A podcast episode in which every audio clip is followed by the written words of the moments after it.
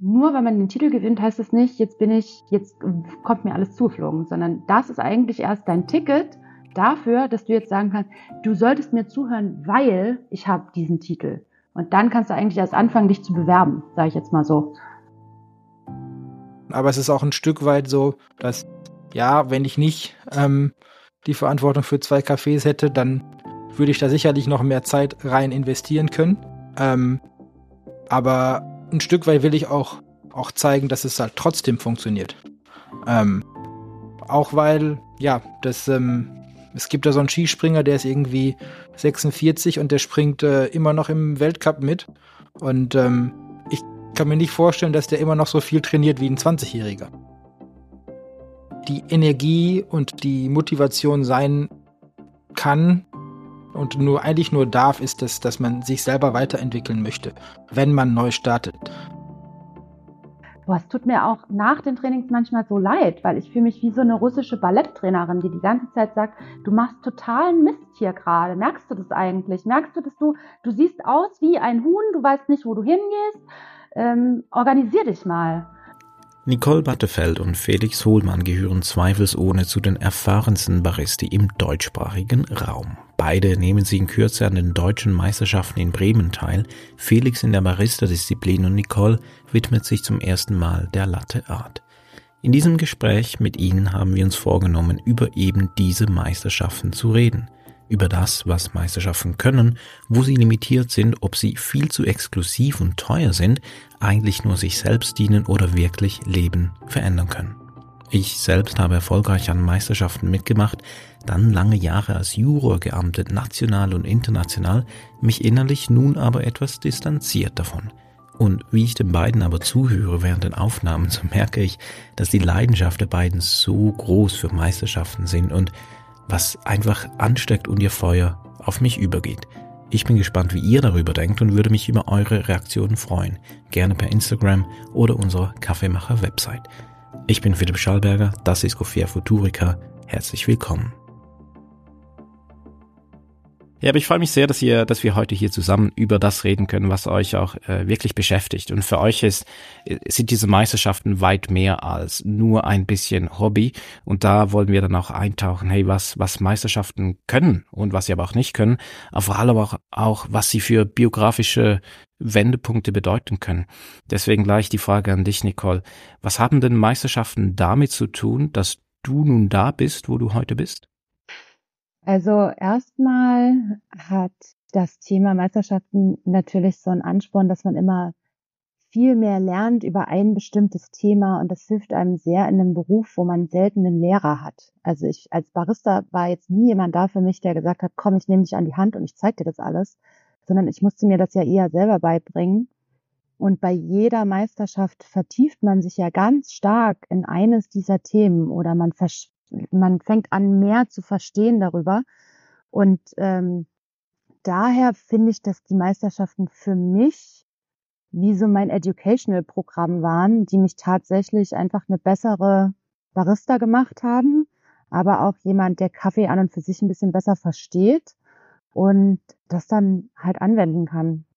Und natürlich gibt es auch eine Plattform, also wenn man das Ding mal gewinnt, dann hat man natürlich ein bisschen Aufmerksamkeit und dann darf man auch mal um die Welt reisen und das ist natürlich auch sehr, sehr schön und dadurch kriegt man dann noch mehr Einblick in die Welt des Cafés und, und wer da alles mit rumschwirrt und wer da mal mit, alles mit rumarbeitet und die Connections, die man macht. Also es ist schon für mich ein großes Ticket gewesen. Ich weiß aber auch, dass wenn man dieses Ticket einfach liegen lässt und nicht benutzt, dann kann man Meister sein, wie man möchte. Das heißt nicht automatisch, dass man dann sehr erfolgreich ist und einen tollen Job danach kriegt. Ja, kann ich äh, gut nachvollziehen, so Nicole. Felix, mal zu dir. Ähm, was, wenn du nie an Meisterschaften mitgemacht hättest, wärst du heute da, wo du jetzt gerade bist? Mit Sicherheit nicht. Ähm, wahrscheinlich würde ich nicht in Basel in einem Haus von irgendwie drei, vierhundert Quadratmetern sitzen, ähm, was das Kaffeehaus der Kaffeemacher in, in Basel ist. Ähm, aber ich glaube, ich würde irgendwas machen mit der gleichen Leidenschaft. Ähm, ich würde irgendwas tun mit einem Produkt, was man irgendwie erleben kann. Ähm, sei es irgendwas Handwerkliches oder Also sei es was, auf jeden Fall was handwerkliches, also Kaffee, aber es könnte auch Brot sein, es könnte aber auch Holz sein. Ähm, genau, aber die Meisterschaften sind auf jeden Fall das, was mich ähm, mit dahin gebracht haben, was ich heute mache. Das ähm, ist viel, was Nicole auch schon gesagt hat. Das ist gerade vor irgendwie 14 Jahren, als es da losging, ähm, gab es einfach, gab, es gab Kurse, ähm, aber die waren das, was man heute in dem Barista-Kurs in den ersten zwei Stunden macht, wenn überhaupt. Ähm, so, deswegen ähm, hat es mir sehr viel ähm, erfolgreiche Lernergebnisse gegeben. Was hat dich denn damals gereizt, Felix? Und was ist es heute? Also ist es, war es damals das Lernen und auch heute das Lernen? Oder hat sich da so dein Anreiz an Meisterschaften mitzumachen, hat sich der verändert? Also ganz am Anfang war es eigentlich mein, mein ältester Bruder, der gesagt hat, ich habe mich da irgendwo angemeldet bei so einer Kaffeemeisterschaft. Und ähm, wenn man drei ältere Brüder hat, dann will man sich mit denen ein bisschen ein Stück weit auch messen. Ähm, das hat beim ersten Mal direkt sehr gut geklappt, weil der hat sich vorbereitet wie ein Profi und ich bin aber ins Finale gekommen und er nicht. Ähm, äh, ich bin am Ball geblieben, weil ich auch schnell erfolgreich war. Also gerade da war es ein Erfolgserlebnis ähm, schon direkt irgendwie. Ich habe da was gemacht und es war irgendwie gut und ähm, habe direkt ganz viel gelernt und ähm, heute ist es noch genau das und heute sind es wahrscheinlich andere Themen, andere Fokusse, die ich da setze. Ähm, ja, dieses Jahr habe ich extrem unglaublich keine Zeit. Ähm, und ähm, ja, es wird trotzdem am Ende erfolgreich. Ja, ah, gut, du hast schon mehrfach mitgemacht. Du hast gesagt, du kannst es gar nicht mehr zählen, wie viel mal du schon mitgemacht hast. Deswegen wird wahrscheinlich auch die Vorbereitung etwas kürzer. Nicole, bist du auch so eine, also eine ambitionierte Kaffeesportlerin? War also auch also Ehrgeiz äh, so einer der, der Antriebe, die dich da mitmachen haben lassen? Also ganz am Anfang, als ich äh, mitgemacht habe, war es sicherlich viel. Ich komme eigentlich aus der Küche, also ich bin gelernte Köchin und habe in Berlin ähm, natürlich ein großes Privileg gehabt, dass Berlin eine tolle Gastronomie-Szene hat und ich hatte sehr gute Verbindungen und habe in sehr guten Häusern gearbeitet. Und ähm, in dem Laden, wo ich dann relativ lange war, da, da haben halt alle meine Kollegen haben vorher nur in der Sternegastronomie gearbeitet. Und es war, die waren halt alle so unfassbar viel besser als ich. Weil ich kam gerade erst aus der Ausbildung, ähm, und ich hätte, woher, woher hätte es denn kommen sollen? Ich hätte es gar nicht wissen können. Und all diese Sachen waren halt die, die, die, ich, ich habe halt immer nie gedacht, dass ich gut genug dafür bin. Und ich habe immer viel mehr gearbeitet als die anderen, aber habe nie den Erfolg gehabt, dass ich gesagt habe, okay, ich bin eigentlich eine gute Köchin. Und das hat mich so frustriert, dass ich dann natürlich irgendwann den Job gekündigt habe und gewechselt bin auf das Thema Kaffee wieder, weil da war ich wenigstens einigermaßen gut und vielleicht hatte ich da das Gefühl, dass ich auch etwas besser sein könnte als die anderen. Und um mir das dann zu beweisen, habe ich, glaube ich, an meiner ersten Meisterschaft dran teilgenommen. Im, so in der Perspektive jetzt war das vielleicht nicht der richtige Grund, um teilzunehmen einfach nur um was zu beweisen, dass man irgendwie gut genug ist oder dass man es wert ist, weil egal was ist, man ist es immer wert. Ähm, aber das war sicherlich damals die Motivation und die hat sich natürlich über die Jahre, ich meine, wir werden alle erwachsen, ne? Das hat sich natürlich stark geändert. Also ich bin froh, dass ich mittlerweile den Punkt habe, wo ich sage, ich muss das nicht unbedingt gewinnen und ich mache da nicht mit, weil ähm, weil dieser Titel mir wahnsinnig wichtig ist, weil letzten Endes ist es auch nur ein Holzklotz, den du dir zu Hause irgendwo hinstellst. Ähm, und ich glaube, das, was Felix und ich über die Jahre sowieso schon erreicht haben und auch der Community zurückgeben konnten, ist mehr wert als ein einziger Titel. Ähm, und dass man jetzt dahin gehen kann und sagen kann, okay, ich gehe auf die Bühne, weil ich echt eine coole Message habe oder weil ich ein tolles Produkt habe oder weil ich daran glaube, was ich hier zeige oder wenn man wirklich eine innovative Idee hat, das ist halt ein ein neuer Ansatz für mich jetzt mit dran teilzunehmen, den ich viel gesünder und viel schöner finde. Und abgesehen davon weiß, glaube ich, Felix auch, wie doll ich immer trainiere und wie hart ich mir selber gegenüber bin und dass ich mich wirklich immer so ein halbes Jahr vorher schon anfange, da ein bisschen zu steigern. Also dieses extrem kompetitive, das kann ich dann auch nicht komplett abstellen. Ich will da natürlich nicht hingehen, um zu verlieren. Ähm, aber im Großen und Ganzen sollte man es in einem gesunden Maß machen, dass man sagt, ja, dass man sich selber auch mal die, die Frage stellt, eigentlich, warum will ich denn da mitmachen? Warum will ich denn bei dieser Meisterschaft mitmachen? Das ist wirklich eine sehr gute Frage. Und wir kommen später auch nochmals darauf zurück, wie ihr trainiert und wie so ein Training ausschaut und wie viel Espresso man sich da reinpfeift und wie gesund oder ungesund das Ganze ist. Was mich aber wirklich interessiert, Nicole, du hast ähm, du hast auch international, also nicht nur Anführungsschlusszeichen an Nationalmeisterschaften teilgenommen, sondern eben auch an Weltmeisterschaften, warst da auch erfolgreich. Und was ist denn so ein Titel überhaupt wert? Also strahlen Meisterschaften noch immer so viel Prestige aus wie ja, wie zu Beginn, also wenn wir so ein bisschen zurückschauen, Anfang der 2000er waren da die ersten Barista-Meisterschaften, ich glaube es war in Monte Carlo, 2002 oder sowas, also das, ähm, ja, über 20 Jahre her. Und damals war es noch etwas ganz Schräges, überhaupt solche Meisterschaften zu haben, was, das kann man mit Kaffee schon machen, aber am Ende des Tages sind das eigentlich Berufsmeisterschaften, wie es das auch gibt. Ich habe kürzlich eine Baumschneidermeisterschaft gesehen und habe mich dabei ertappt, was machen die denn so komisches da auf den Bäumen? Und zwei Sekunden später merkte ich, naja, wir in unserer Branche gibt's Leute, die, die machen Espresso und äh, erküren das zur Meisterschaft. Also am Ende des Tages ist es ja eigentlich auch eine Berufsmeisterschaft, die aber extrem attraktiv daherkommt. Was strahlt aber jetzt so ein Titel aus, Nicole? Hat sich da was verändert, so Vortitel und Nachtitel und wie du, ja, vielleicht wie du dich selber präsentierst oder wie dich andere wahrnehmen? Hast du da was erfahren? Also ich glaube schon, dass es einen großen Unterschied gibt zwischen ähm, den früheren Jahren, einfach weil es auch eine andere, wir, unsere ganze Welt hat sich verändert mit Social Media. Also als ein Tim Wendelobe gewonnen hat oder selbst noch ähm, James Hoffman oder ein, später dann Sascha Sestik, das waren halt noch echt so krasse Momente, wo die Medien auch draufgegangen sind und gesagt haben, hört mal zu, da gibt's einen Kaffeeweltmeister. Also wie krass ist das denn? Und die konnten halt mit dem Titel wirklich, die sind in die ganze Welt eingeladen worden und alles Mögliche und ähm, waren dann viel präsenter. Und wenn man jetzt in die letzten Jahre reingeht, dann sieht man eigentlich, dass Leute, die einen großen Instagram-Account haben zum Beispiel, die sind viel mehr präsent als die eigentlichen Weltmeister oder Weltmeisterinnen. Also für mich ist immer ein sehr gutes Beispiel ähm, eine junge Frau aus Aust äh, Australien, die ähm, Jibby, und die hat einen wahnsinnigen Drive, ein wahnsinnigen, ein wahnsinniges Verständnis für Business. Und die kam nach Australien damals und hat gesagt, okay, ich will das irgendwie alles gut machen. Und die hat eine Firma gegründet und die hat äh, Milchkannen verkauft und sich selber damit krass vermarktet und ähm, hat dadurch wirklich so ein richtiges Imperium geschaffen für sich selber. Und alle Menschen auf der ganzen Welt denken, sie ist Latte Weltmeisterin. Mindestens einmal geworden. Aber in fact, sie hat ja nur ein einziges Mal die Nationals gewonnen und ist dann bei der Weltmeisterschaft auch nicht ins Finale gekommen. Sie war nämlich 2000, ähm, 2019 war das. Da war sie bei der Weltmeisterschaft mit dabei.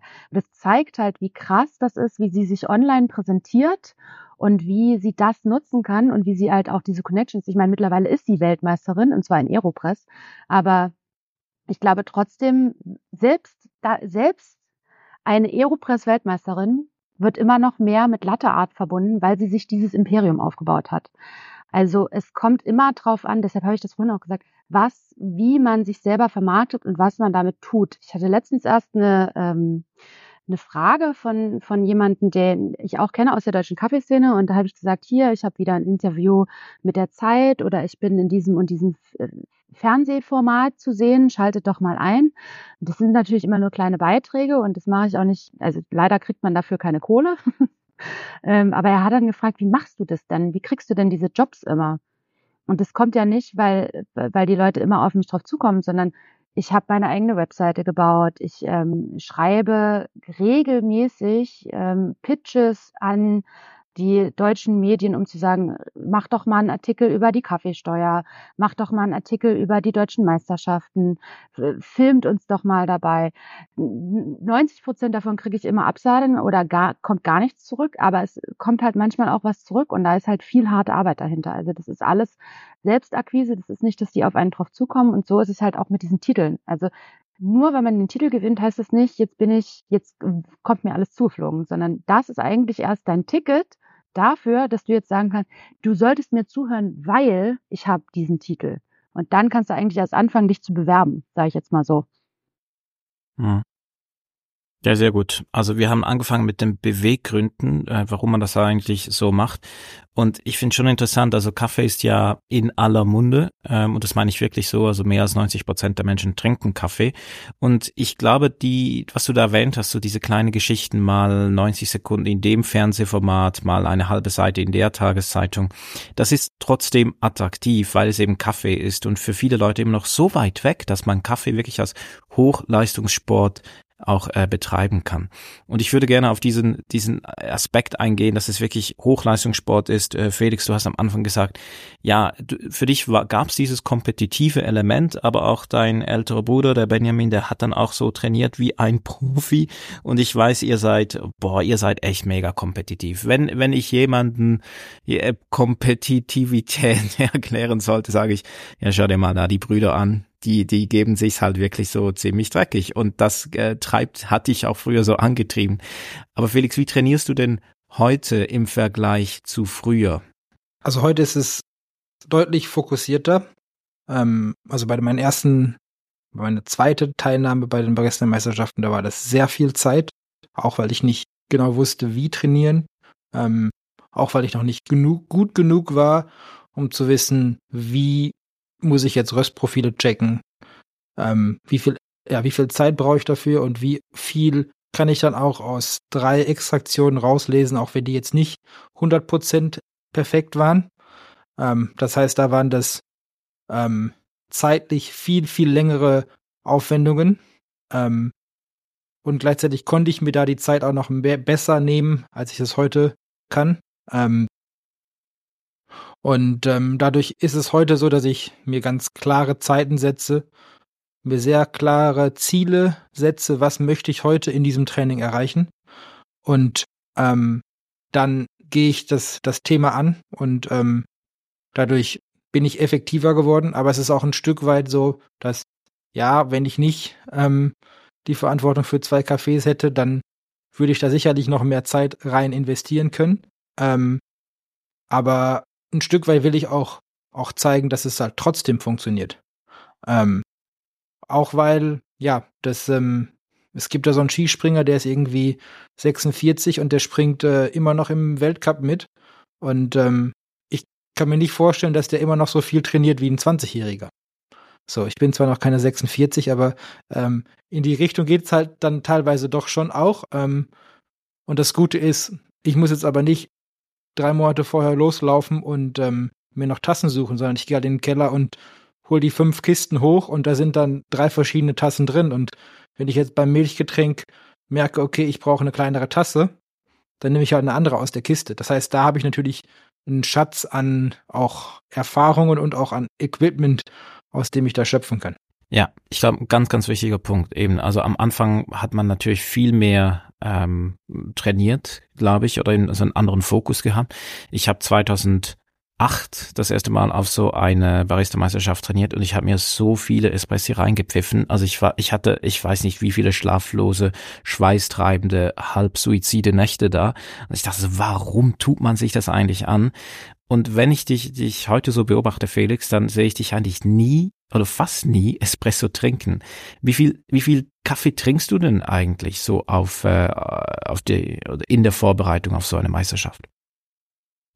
Ja, also dieses Jahr ist es sicherlich ein bisschen speziell. Ich bin vor ähm, zwei Wochen aus Nicaragua wiedergekommen und den einen Kaffee, den ich dort, also einen Kaffee, den ich in zehn Tagen brühen werde, habe ich dort mitgebracht. Ähm, das heißt, ich habe eigentlich nur zwei Spots oder einen richtigen Spot gehabt, wo ich den Kaffee probieren könnte mit dem richtigen Röstdatum.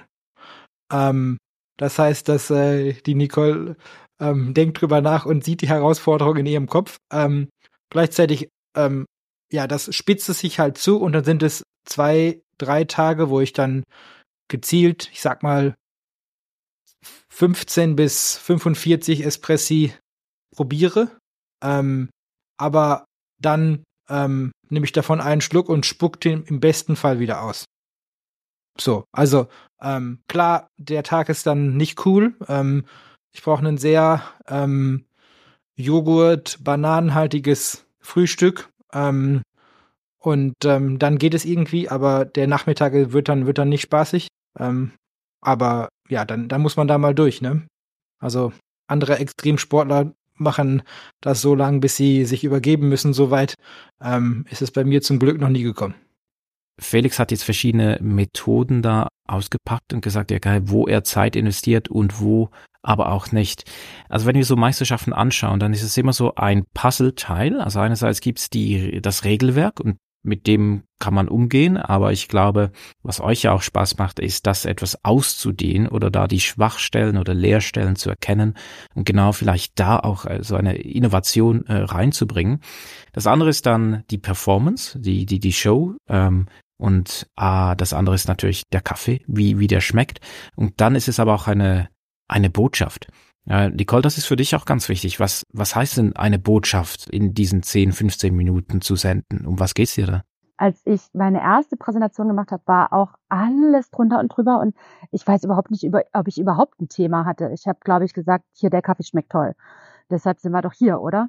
Und über die Jahre merkt man dann halt auch, ja, okay, also warum sollte man denn eigentlich Meisterin werden? Also was ist denn der Grund? Nicht nur, weil man da einen tollen Kaffee macht, sondern irgendwie müssen wir ja was zeigen, was die Industrie nach vorne bringt, was eine Inspiration darstellt, wo wir wirklich unsere komplette Industrie ein bisschen besser machen können. Und dann geht's halt an Thema, okay, fokussiere ich mich jetzt auf das Thema Equipment, fokussiere ich mich auf ein Thema, was ähm, auf das Service-Thema, was viele Erstbarista sehr, sehr gerne machen. Die möchten immer sehr, sehr gerne über Service im Café reden. Ähm, deshalb finde ich das Thema auch ein bisschen schwierig, weil es wirklich sehr viele Leute machen. Und wenn ich jetzt als Judge die zehnte Story höre, wie ich meinen Kunden irgendwie überzeuge, dass Specialty Coffee toll ist, dann sitze ich halt vielleicht als Judge auch da und denke mir so, ja, ja, habe ich jetzt halt auch schon zehnmal gehört heute. Oder ich suche mir halt ähm, eine ein Spec raus. So, ich habe das beim Brewers Cup zum Beispiel gemacht, dass ich gesagt habe, okay, ich fokussiere mich auf den Spec Temperatur. Also Temperatur ist wichtig in beim Farmen, beim Processing, beim Roasting, beim Brewing, bei allen Sachen ist eigentlich Temperatur immer sehr, sehr wichtig, bis hin zur Trinktemperatur. Und dann hatte ich so einen roten Faden und ich wusste, ich kann von vorne bis hinten die ganze Zeit über Temperatur reden. Ähm, und dann war das mein Thema. Und, und diese Themen einmal zu finden, ist am Anfang, glaube ich, sehr schwierig. Aber es lohnt sich, sich festzusetzen auf ein Thema und nicht zwischendurch in der Präsentation zu springen, weil das sehe ich auch öfter mal, dass die anfangen mit einem super Thema und dann sagen sie auf einmal, ach ja, übrigens, das ist meine Tasse, die hat ein Kumpel von mir gemacht. Und dann denkst du dir, das hat doch überhaupt nichts mit dem Thema zu tun. Ich, ich kriege halt viele Präsentationen geschickt und soll, die, soll halt mein Feedback geben. Dann ist es halt immer wieder der Punkt, was ist denn dein roter Faden und was möchtest du denn auf dieser Bühne eigentlich erzählen? Möchtest du über dich erzählen oder möchtest du über den Kaffee erzählen oder möchtest du über einen Speck von einem Kaffee reden? Und ich glaube, sobald man das einmal manifestiert hat und sagt, ah, okay, das ist mein Thema, dann geht der Rest relativ einfach für, für alle, die hier zuhören und noch nie so eine Meisterschaft gesehen haben, es ist ja nicht so, dass die Juroren einfach mal so ins Blau hinaus sagen, yo, finde ich super und alles gefiel mir, ich gebe jetzt einfach 100 von 100 Punkten, sondern es gibt ja dieses Regelwerk und das ist für alle bindend und die, die Präsentation wird mit dem Regelwerk verglichen und da kann es wirklich auch sein, was du jetzt gesagt hast. Also wenn, wenn wir, ich, ich habe länger juriert, auch auf äh, Weltmeisterschaften, und wenn du jetzt 20 Präsentationen hast an einem Tag und dann sagen wir, alle reden über Temperatur, dann ähm, ist das vielleicht irgendwann ein bisschen langweilig, das stimmt. Und trotzdem ist es dann die Aufgabe der Juroren, wirklich ähm, die, die Botschaft immer abzugleichen mit dem Regelwerk. Und das, äh, ja, das ist eine, ich sage, ehrenvolle Aufgabe. Manchmal haben wir auch äh, ziemlich krass, weil man halt einfach extrem viel Kaffee trinkt. Aber ich würde gerne noch ein bisschen da bleiben bei, bei Themen suchen und Kaffee suchen. Felix, wie ist das bei dir? Du hast jetzt gesagt, du hast einen Kaffee, der ist super frisch und äh, wie hast du das gesagt, Nicole? Panikmaus wäre überhaupt gar nichts für dich. Felix ist halt irgendwie, naja, das, Felix ist der Felix und der sagt, yo, das, das schaffe ich, der Kaffee ist so frisch, ähm, aber ich krieg das irgendwie hin. Aber Felix, wenn du dich vorbereitest, was ist denn da zuerst? Also ist es der Kaffee und du gehst vom Kaffee aus und bastelst jetzt deine Botschaft rund um den Kaffee rum? Oder hast du eine Idee, wie zum Beispiel Nicole, die sagt, jo, ich mache Temperatur und suchst jetzt einen Kaffee, der da perfekt reinpasst? Also was war zuerst, Henne oder Ei? Um das Ganze noch ein bisschen einfacher oder noch ein bisschen komplizierter zu machen, habe ich in diesem Jahr zwei Kaffees. Der eine ist nur aus Nicaragua. Ähm, so, und der Kaffee hat, hing vor sechs Wochen noch am Baum. So, das heißt, der ist super frisch, hat sehr viel ähm, noch nicht super eingebundene Säure, weil er auch ähm, anaerob fermentiert wurde. Ähm, das passt wiederum aber geschmacklich relativ gut zu Milchgetränken. Das heißt, ich werde diesen Kaffee für das Milchgetränk benutzen. Ähm, ich werde damit jetzt nicht versuchen, den süßesten Espresso dieser Welt zu brühen. Das ähm, wäre äh, wahrscheinlich nicht so richtig möglich mit den ähm, Regeln, mit dem Regelwerk. Ähm, so, und in diesem Jahr zum Beispiel war das so, mh, hm, ich habe gesehen, die Meisterschaften finden statt. Dann habe ich gesehen, wo die Regeln, äh, wo die Meisterschaften stattfinden. Und irgendwie, ich weiß nicht wieso, aber da hat irgendwie eine Glocke in meinem Kopf geklingelt und ähm, dann habe ich irgendwie Bremen und Kaffee in meinem Kopf hat da was geklingelt und dann ist mir eingefallen tatsächlich, dass es das erste Kaffeehaus in Deutschland war in Bremen. Und das erste Kaffeehaus in Deutschland war, wurde auch noch vor 350 Jahren eröffnet. Das heißt, es ist irgendwie auch eine runde Nummer. Ähm, also habe ich so ein bisschen Geschichte als Thema genommen und Geschichte und Geschichten. Ähm, und ähm, ja, dann bin ich ein bisschen verrückt und das erste, was ich den der Jury dieses Jahr servieren wäre, werde, ist ein ähm, vakuumverdampftes, alkoholfreies Bier. Ähm, weil das ist das, was früher ja so ein bisschen der Geschmack ähm, des Tages oder was die Menschen so durch die, den Alltag geführt hat. Also, ähm, genau, ich ähm, werde den Bogen, den werde ich, glaube ich, dieses Jahr sehr gut treffen. Ähm, weil nachher kommt dann die beiden Kaffees mit diesem vakuumverdampften Bier alles zusammen in den Signature Drink. Ähm, so. Ähm, und daraus ist dann was Neues entstanden.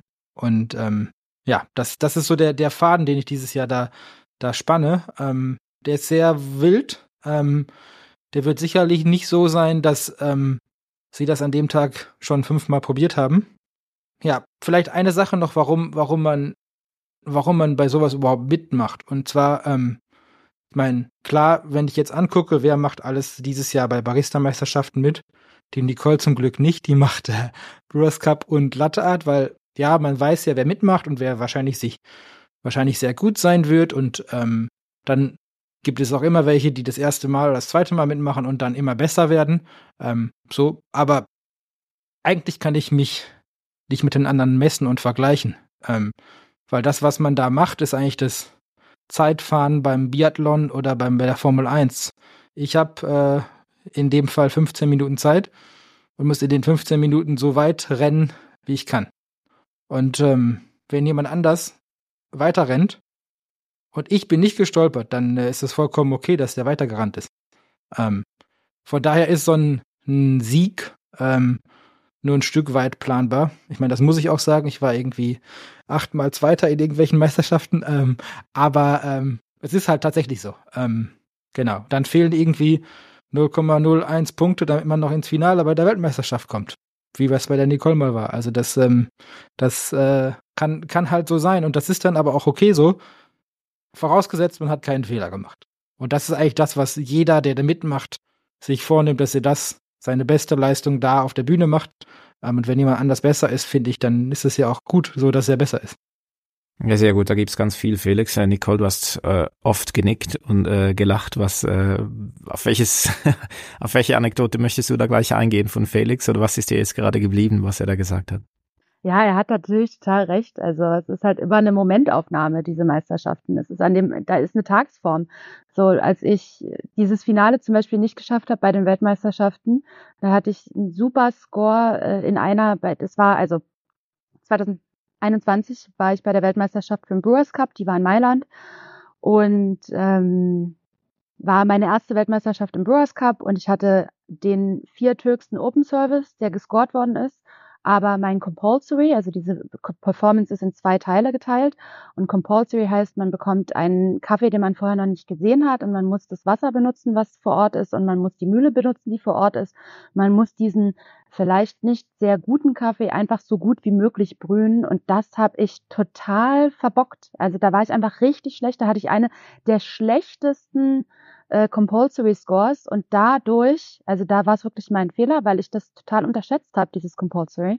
Ähm, und dadurch bin ich dann nur siebte geworden und nicht sechste und konnte nicht ins Finale kommen.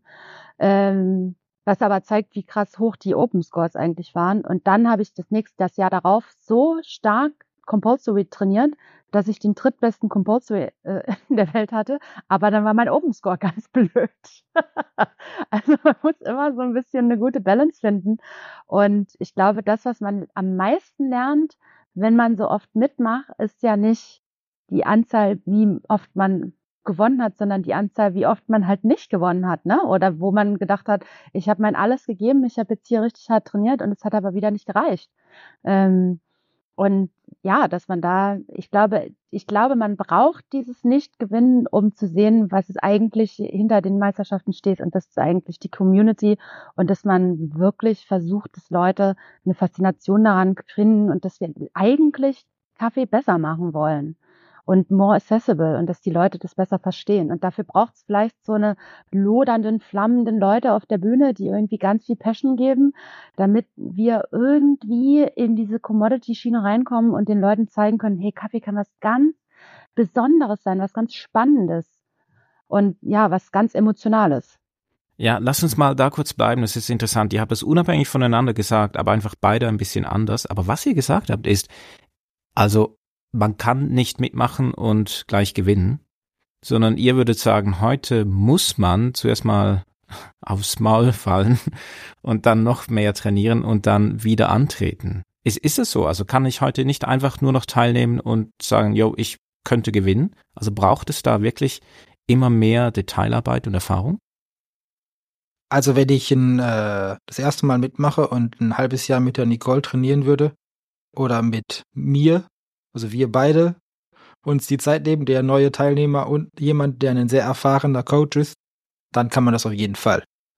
Aber wenn jetzt ähm, jemand die Lese Regeln das erste Mal liest, versucht sie zu verstehen und dann teilnimmt, dann wird er zu einem sehr großen Wahrscheinlichkeit auf die Nase fallen. Ähm, das finde ich auch ziemlich doof, dass es so krass ist. Das wird, es sind einfach kleine Sachen, die man, die man nicht weiß, die muss man dann teuer erleben, schmerzhaft ähm, erleben und das, das, ähm, das ist sicherlich so, dass da ähm, Hürden drin sind, die, die, ähm, die wehtun, wenn man sie nicht weiß. Ja, es kann, kann schmerzen, aber also äh, man investiert ja nicht nur Zeit, sondern auch äh, ziemlich viel Geld. Und wenn man zuerst mal diese, diese Erfahrung sammeln muss, vielleicht ein, zwei Teilnahmen und dann beim dritten Mal ist man dann vielleicht da, wo man gerne sein möchte, das geht echt auch krass ins Geld. Wie, was braucht man da einen Kredit, um an so einer Meisterschaft teilzunehmen, Nicole? Ich kenne natürlich die Budgets von vielen von den Weltmeistern oder von den Finals-Leuten und es ist halt jenseits von Gut und Böse. Und ähm, sag mal, wie viel ist denn das so? Ja, schon so an die 100.000. Also meine Worlds, also vor allen Dingen, also kannst ja sagen, dass als ich in Australien war, das war natürlich eine teure Sache, weil du musst ja die ganzen Flüge bezahlen, du musst die Unterkunft bezahlen. Melbourne ist wahnsinnig teuer. Aber nur diese Weltmeisterschaft in nur Brewers, ne? Brewers, da brauchst du ja keinen, das ist ja nicht wie bei Barista, du brauchst ja nicht so viel Equipment. Ähm, hat uns die ganze Kampagne 12.000 Euro gekostet. Und ich habe den Kaffee gestellt bekommen. Also ich musste den Kaffee nicht bezahlen. Kaffee ist ja sonst eigentlich auch noch das teuerste an der ganzen Geschichte. Und ich habe einfach wahnsinnig, ich bin da wahnsinnig privilegiert und sehr, sehr, sehr dankbar, dass mitunter die besten Farms der Welt mir ihren Kaffee anbieten, weil den Kaffee, den man da benutzt, der kostet natürlich auch normalerweise nochmal irgendwie teilweise 400, 500 Euro das Kilo. Ne? Also das ist halt auch eine Hausnummer, wo man sagt, das ist schon sehr, sehr viel Geld, was man da in die Hand nimmt. Deshalb bin ich immer, deshalb muss ich mich immer so ein bisschen zusammenreißen, weil auch bei Nationals sagt man jetzt, also ich sehe es jetzt, dass Leute bei Nationals schon sehr sehr, sehr, sehr viele Sponsor akquirieren und sehr viel Geld überall versuchen zusammenzuregen. Ich versuche das zu vermeiden und versuche mein, mein Sponsoring dann erst zu akquirieren, wenn ich zu den Weltmeisterschaften gehe und das vorher so weit es geht selber zu stemmen. Aber wie gesagt, ich habe natürlich eine absolute Sonderstellung und bin da sehr privilegiert, weil ich den Kaffee gestellt bekomme oder weil ich halt so wie Felix auch schon ich habe halt fast alles schon an Equipment. Also oder oder ich habe Firmen, die sagen, wir würden gern, dass du unser Equipment benutzt. Also die Zahlen, die du genannt hast, die finde ich ziemlich krass. Und das ist ja auch, ja, es hat auch eine Signalwirkung. Es ist aber auch gut zu sehen, dass du den Unterschied machst zwischen, zwischen nationalen Meisterschaften und Weltmeisterschaften. Also bei nationalen Meisterschaften ist das Niveau natürlich etwas tiefer als bei Weltmeisterschaften. Das ist ja äh, bei jeder Meisterschaft so. Und vielleicht schafft man es da auch mit geringerem Budget. Aber dann unter die Top 10 zu kommen an einer Weltmeisterschaft, dann wird es nicht nur zeitintensiv, sondern einfach auch verdammt teuer. Ich frage mich gerne, ähm, who's it for and what's it for? Also ich frage mich immer, für wen äh, macht man eigentlich sowas, äh, so eine ganze Veranstaltung und für was? Das was hast du jetzt paar Mal schon gesagt, Nicole, also man auch zwischen den Zeilen. Es geht darum, eine ganze Branche eigentlich, ja, so auf Innovation zu prüfen und sagen, hey, was gibt es Neues und wo kann man sich eigentlich verbessern? Aber für wen? Scheint es mir doch jetzt, ist es schon also wenn man ganz nach oben möchte, ein ziemlich exklusiver Zirkel. Wie, wie motivierend ist sowas, ähm, Felix? Ich gebe dir da mal die Frage. Ich meine, ihr trainiert beide äh, immer wieder neue Teilnehmende und habt da ein ganz äh, tiefes Verhältnis zu denen. Und äh, Nicole, du hast mir auch gesagt, ja, du möchtest nachher noch auf eine Geschichte eingehen, die dich sehr berührt hat von Vladi. Aber ich auch weiß auch du, Felix, du trainierst einige Leute. Was, was motiviert denn so, sagen wir mal, Newcomer, ähm, wenn die das auch wissen, dass das schon ein ziemlich krasse Geschichte wird, also Zeit und Geldintensiv. Was ist da die Motivation, heute mitzumachen? Ich glaube, die allermeisten Menschen machen aus den gleichen Beweggründen mit, wo, warum ich das erste Mal mitgemacht habe, und zwar ist das Lernen und ähm, da sich sich selber mit sich, sich mit sich selber messen und mit anderen messen. Und ähm, ich glaube, natürlich hat jeder den, den Wunsch, ähm, so gut wie möglich abzuschneiden und manche sagen, ich möchte jetzt auch gewinnen. Ähm, den Zahn versuche ich äh, dann immer schnell zu ziehen, weil dann wird die Enttäuschung nur ähm, sehr, sehr groß. Ich glaube, das, was wirklich die Energie und die Motivation sein kann und nur eigentlich nur darf, ist das, dass man sich selber weiterentwickeln möchte, wenn man neu startet. Ähm, das wenn man, wenn jetzt jemand zu mir kommt und sagt, ich möchte jetzt mitmachen, habe noch nie mitgemacht, ich möchte jetzt diese Meisterschaften gewinnen, dann finde ich, ist es ein bisschen auch der falsche Ansatz, ähm, wenn das die Haupt- und die einzige Motivation ist, weil ähm, wenn ich mir einen Teilnehmer wünschen basteln müsste, der, wo ich weiß, der soll gewinnen, dann würde ich mir einen Schauspieler nehmen, der am besten ähm, eine Ausbildung als Koch gemacht hat oder als äh, irgendwas mit, wo er seine Finger benutzt hat ähm, und noch was schmecken kann, dann ist es auf jeden Fall der bessere Teilnehmer als ein Barista, ähm, weil der kann präsentieren und der weiß, wie äh, Fingerhandwerk funktioniert und schmecken kann. So und all das muss man und wird man lernen, wenn man an, Teil an Meisterschaften teilnimmt.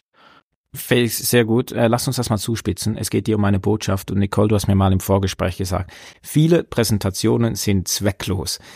Und zwar haben wir darüber gesprochen. Ähm, ja, ich, ich, ne, ich nenne es jetzt einfach beim Wort, ne? aber du hast auch damals gesagt, naja, also wenn man keine Botschaft hat, dann weißt du nicht so genau, warum man jetzt auf die Bühne soll.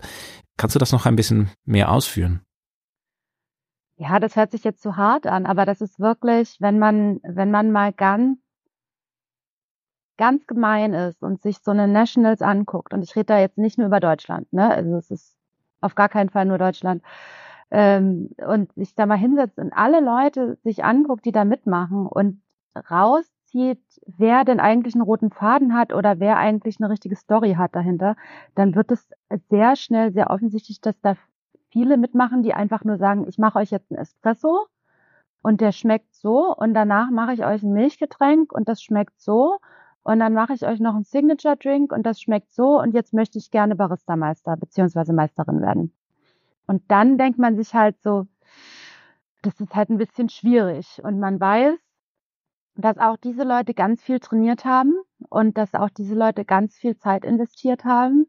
Und man möchte eigentlich sagen, man möchte die Leute manchmal eigentlich gerne fragen, ob sie sich andere Meisterschaften angeguckt haben.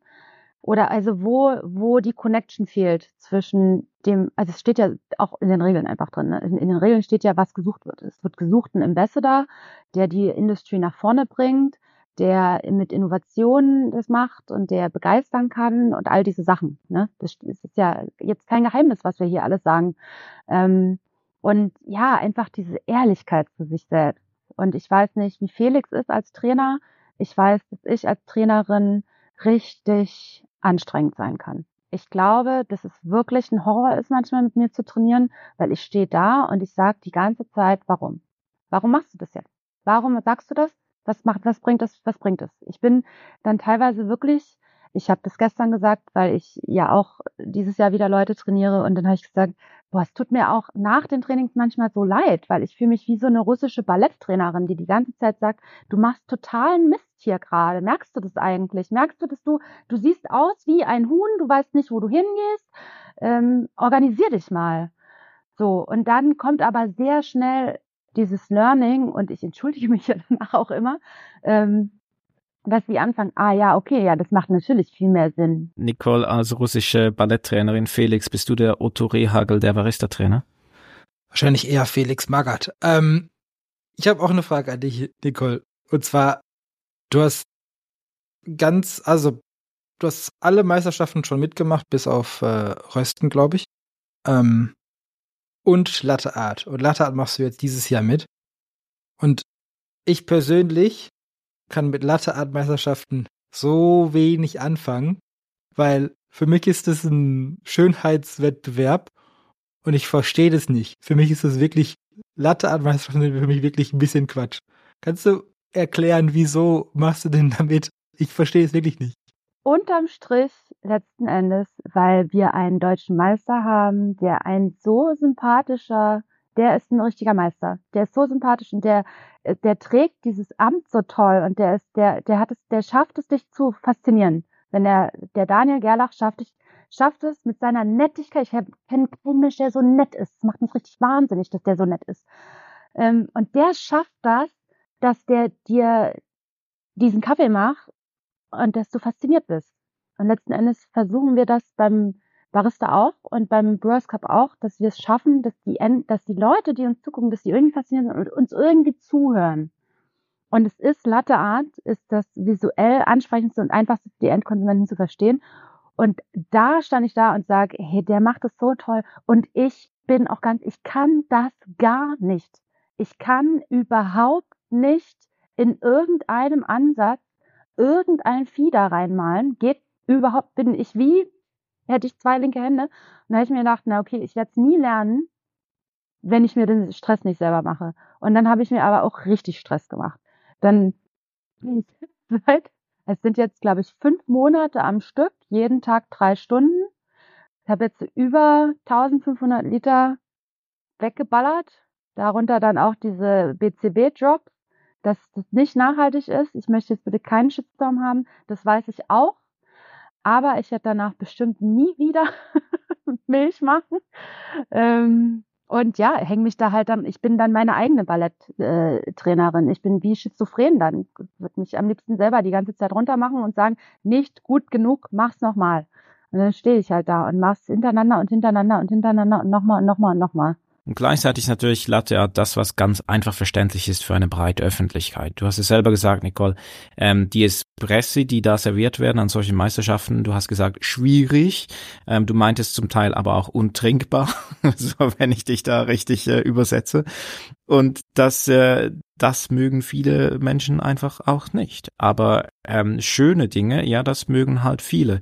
Und klar, ich verstehe auch so den Felix da ein bisschen, denn Schönheit liegt ja wirklich immer im Auge des Betrachters. Und was ist jetzt ein schönes Muster? Da, dafür gibt es ein Regelwerk, das sagt, was schön ist. Und ich glaube, dieses Regelwerk, gerade bei Latte Art, kann man echt gut streiten. Aber wenn wir jetzt zum Abschluss darauf eingehen, auf diese Regelwerke, jetzt gerade beim bei der Barista-Meisterschaft. Das ist ja so die, äh, so etwas so wie die Champions League der Meisterschaften oder so eine der meist beachtetsten. Zumindest hier in, ich glaube so in, in Europa. Ich glaube gerade in Asien hat zum Beispiel die Latte-Meisterschaft einen anderen Stellenwert als, als hier. Aber bleiben wir bei der Barista-Meisterschaft. die hat sich ja kaum verändert. Jetzt wird im Fußball darüber diskutiert, ja, gibt's noch eine dritte Karte, gibt's noch eine blaue Karte und uh, ganz viel Diskussion, aber das Spiel an sich ist gleich.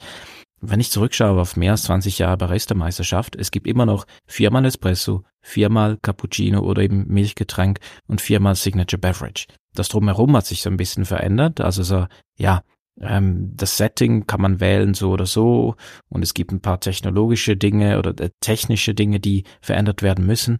Aber sonst das Format, die 15 Minuten, die sind ja eigentlich so wie eh und je. Felix, findest du das nicht langweilig? Also wenn man auf die Entwicklung vom Kaffee anguckt, so in den letzten 120 Jahren, würde ich sagen, ist die, die Barista-Meisterschaften schon noch sehr innovativ. Ähm, und ja, du sagst, es hat sich nicht viel geändert. Im Detail hat sich da aber schon auch ein bisschen was geändert. Ähm, und das dauert sicherlich immer ein bisschen länger, als das auch die Teilnehmer gerne hätten. Also der Ruf nach, also am Anfang kann ich mir, kann ich mich dran erinnern, war es zum Beispiel so, da musste man noch die Crema beschreiben. Ähm, nachher gab's äh, eine Mindestmenge für das Milchgetränk, die wurde aufgehoben. Ähm, dann gab's ein bisschen Unterschied in der Bewertung von den Attributen von einem Kaffee. Ähm, also so Anpassungen gab es immer wieder. Ähm, jetzt seit äh, zwei Jahren davon, oder anderthalb Jahren, weiß ich nicht, seit zwei Meisterschaften davon äh, auch pflanzliche Milche nutzen. Ähm, so, also es gibt Anpassungen, so und es gibt ähm, Sachen, die, die auch irgendwie, ja, die, wo sich was tut und ähm, ich glaube, es ist auch unglaublich schwer, ne? Also beim, wenn man beim Fußball jetzt sagen würde, komm, wir würden jetzt, ähm, ja, da gibt es zum Beispiel die Diskussion, äh, sollen wir nicht mal ähm, wirklich eine 90 Minuten spielen und immer wenn der Ball im Aus ist, wird gestoppt. Ähm, so, so Diskussionen, ähm, ja, wie kann man ein, Spiel ganz neu erfinden? Das, das ist sicherlich eine Frage. Und was ich mir wünschen würde, ähm, bei Barista-Meisterschaften wäre das einzuführen, was es beim, beim Brewers Cup gibt, also eine Runde mit einem fremden Kaffee, weil, ja, ich habe eben von dem Schauspieler gesprochen, der ähm, ein guter Teilnehmer wäre, aber ähm, ja, wenn ich einen guten Kaffee habe, dann, dann sage ich noch, muss ich noch kein Handwerk, Handwerker sein. Ähm, so, also da gibt sicher, gibt sicher sehr großen Nachholbedarf, ähm, auch von diesen Formel 1 Rennen, was so Gelder ausgeben und so weiter angeht. Das, das ist alles nicht, nicht zielführend dafür, dass man mehr Menschen begeistert, daran teilzunehmen. Nicole, du hast innerlich gejubelt, habe ich gesehen, als Felix gesagt hat, yo, eigentlich müssten alle bei der Barista-Meisterschaft mit demselben Kaffee antreten. Ja, so Warum? doll stimme ich dem überein. Also erstmal fand ich es ganz lustig, als du jetzt gesagt hast, dass die sich nicht so doll verändert haben. Dann hat gleich Felix und ich waren so, na, würden wir jetzt nicht so geben. Und dann hast du gesagt, ja, es sind halt 15 Minuten und eigentlich hast du total recht. Es hat sich eigentlich nicht viel. Und ich so, aber die Tische kann man jetzt umstellen. das hat sich schon stark verändert. Aber ja, eigentlich hat sich nicht so viel verändert und deshalb finde ich auch, ich bin ein großer Befürworter für die Compulsory-Runde, weil ich an der Compulsory-Runde mal so gescheitert bin und weil ich gemerkt habe, wow, ich muss echt, mein, mein, ich muss mich echt krass verbessern dabei. Ähm, und es ist einfach viel realistischer, dass jemand an eine Kaffeemühle geht, die er vielleicht nicht immer im Laden hat und an eine Maschine, die er nicht immer im Laden hat und dann kriegt er einen Espresso, den er noch nicht kennt bei jeder Barista-Jam muss schnell ein Espresso eingestellt werden. Warum macht man das nicht ähm, bei den Weltmeisterschaften oder bei den Nationals? Ich finde, das ist so eine schnelle Runde, wo man halt einfach dieses Level einmal hinmachen kann, wo man sagt, okay, es ist so ein Plainfield und jetzt weiß man, okay, die können halt auch wirklich Kaffee einstellen. Es geht weiter, weil ich glaube dann, ja, wird halt auch wirklich das, der Skill mehr äh, gesucht. Das könnte man halt auch ausweitern. Auf Latte Art könnte man das genauso machen, dass man sagt, die kriegen ein Pattern gezeigt.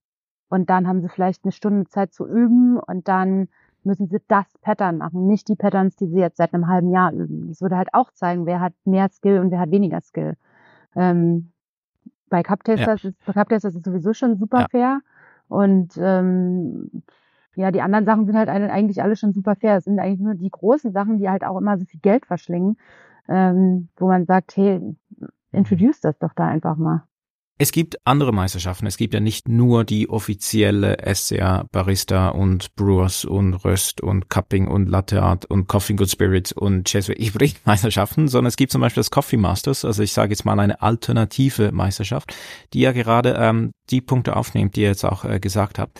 Aber ich glaube, vielleicht liegt auch der Reiz im Beständigen, dass es wirklich so ein Format geben muss, in Anführungsschlusszeichen, dass etwas, äh, dass sich etwas langsam bewegt, weil es dann vielleicht auch so ein Klassiker ist und weil es für viele einfach eine Begrifflichkeit ist und es ist etwas starr in der Form, aber es bleibt halt irgendwie trotzdem ein Reiz und es strahlt für viele einen Reiz aus, da eine Botschaft zu senden, da sich auszuprobieren. Es gibt zwei Fragen für dich, Felix. Erstens, wie viel Mal wirst du noch an Meisterschaften teilnehmen und was würdest du dir wünschen, wie sich Barista-Meisterschaften weiterentwickeln könnten? Bis 46 oder so. Nein, ähm, ich werde noch so oft teilnehmen, wie ich äh, Lust und Energie habe. Ähm, und was ich mir wünschen würde, ist, glaube ich, dass man das ähm, ja so macht, dass es zugänglicher wird für alle Menschen, dass ich ähm, mit meinem Hand Werkskoffer als Barista, wo vielleicht mein Temper und meine Milchkannen sind, zu Meisterschaften gehen kann. Ähm, das würde ich mir wünschen, dass es keine 12.000 Euro kostet, ähm, zu Weltmeisterschaften zu fliegen, sondern vielleicht nur das, ähm, das Flugticket und das Hotel. Ähm, so. Und alles andere ist eh das, was ich jeden Tag benutze. Das wäre, das wäre schön, das wäre cool. Frage ist ja, warum macht man eigentlich bei Meisterschaften mit oder bringen die überhaupt was? Ne? Und ich bin der Meinung, dass Meisterschaften teilweise auch wirklich Leben verändern können. Und das ist das Beispiel von Vladi, der ist, äh, der musste halt, als der Ukraine-Krieg angefangen hat, äh, er hatte ähm, Coffee and Good Spirits gewonnen. Und der ist äh, tatsächlich Doktor, medizinischer Doktor und hat in Nipro gearbeitet, in, in, den, in dem Krankenhaus da und auch wirklich, wirklich im Bunker gearbeitet. Ähm, und ist dann quasi, quasi geflohen. Also ist ausgereist, aber dann waren die Sachen so schwierig, dass man dann nicht wusste, ob man wieder einreisen konnte und ausreisen konnte. Und das heißt, er ist dann in Berlin gelandet mit einem Rucksack und mit seinen Converse-Schuhen dann und der hatte halt gar nichts. Und dadurch haben wir uns eigentlich kennengelernt, weil ich ihm halt angeboten habe, dass er alle meine Sachen benutzen kann und dass wir ihn ähm, zusammen vorbereiten.